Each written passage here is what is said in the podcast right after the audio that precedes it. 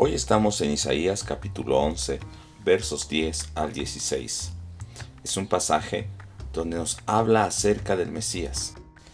Él es la raíz de Isaí, y esta raíz de Isaí será como un pendón a los pueblos y será buscado por todas las gentes. O sea, nos está diciendo que Jesucristo el Mesías, a través de su obra salvífica, será una bandera para todas las naciones. Todos los pueblos serán reunidos como uno en el nombre de Jesús. Y ahora lo que ese Mesías va a hacer, va a recobrar, va a juntar a todo su pueblo, el que quede en todo lugar, los va a reunir a todos los esparcidos por los confines de la tierra, y va a quitar entre su pueblo las envidias. Ahora reunidos en un solo propósito, como un solo hombre, pelearán contra sus enemigos.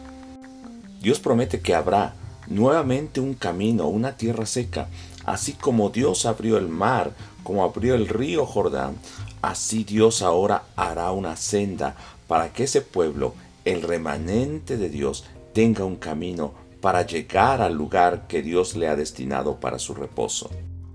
Esta es una profecía mesiánica que Isaías también desde el principio ha hablado, como en el capítulo 2, verso 3, cuando dice que muchos pueblos vendrán y dirán, Vengan, subamos al monte del Señor, a la casa del Dios de Jacob, para que nos enseñe sus caminos y andemos por sus sendas, porque de Sión saldrá la ley, de Jerusalén la palabra del Señor.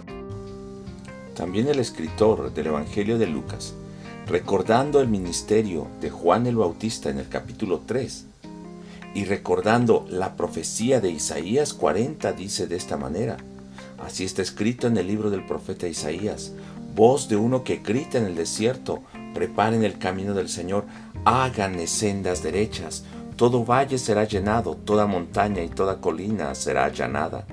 Los caminos torcidos se enderezarán, las sendas escabrosas quedarán llanas, y todo mortal verá la salvación de Dios. Juan el Bautista estaba anunciando la venida del Mesías y estaba preparando esa senda de salvación para todas las naciones. Jesús es la raíz de Isaí. Jesús ha venido y ha reunido a su pueblo de todas las naciones, de todas las lenguas. Él dijo en Juan 14, 6, yo soy el camino, la verdad y la vida. Él nos ha abierto camino al Padre, senda recta a la salvación.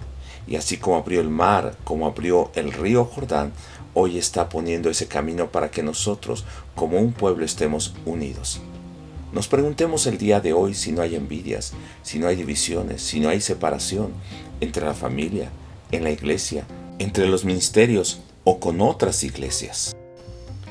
Entendamos verdaderamente que ese no es el camino que Él vino a establecer, el camino hacia el Padre.